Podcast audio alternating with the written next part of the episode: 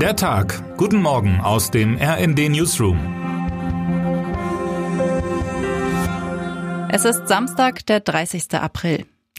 Nach der Verkündung soll Boris Becker im Gerichtssaal förmlich zusammengesackt sein, als hätten ihn die Sätze auch körperlich getroffen. Der beste deutsche Tennisspieler muss ins Gefängnis. Er hat gelogen, als er seine Finanzen in einem Insolvenzverfahren offenlegen sollte.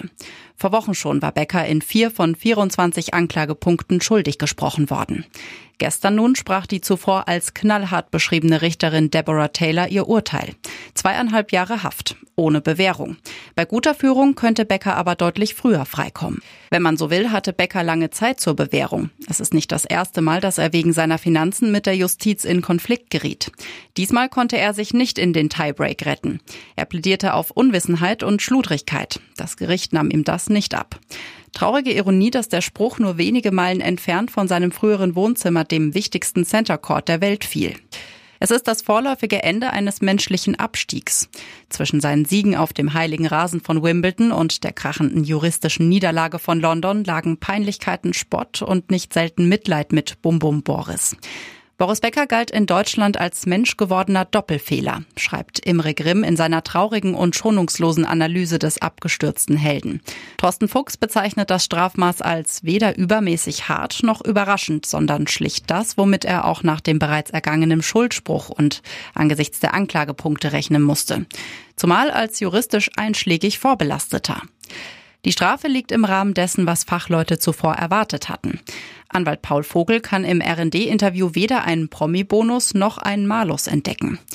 Wenn Becker aus der Haft kommt, hat er seine nächste Chance, wieder auf die Beine zu kommen. Auf dem Rasen von Wimbledon war eine seiner Stärken, sich in auswegslosen Situationen einen Ausweg zu erkämpfen. Es wird Zeit, dass er diese Fähigkeit auch außerhalb des Tennisplatzes entwickelt. Termine des Tages. Der Krieg gegen die Ukraine treibt wieder Demonstranten auf die Straßen. In Berlin fordern Friedens- und Umweltaktivisten ein sofortiges Embargo für russisches Öl. In Dresden ist eine prorussische Kundgebung angekündigt.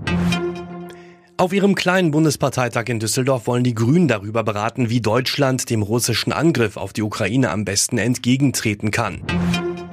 Die CSU hält ihren Parteitag in Würzburg ab. Was heute wichtig wird. Am Vorabend des Tages der Arbeit gibt es in Berlin traditionell Krawalle von linksextremen Gruppen.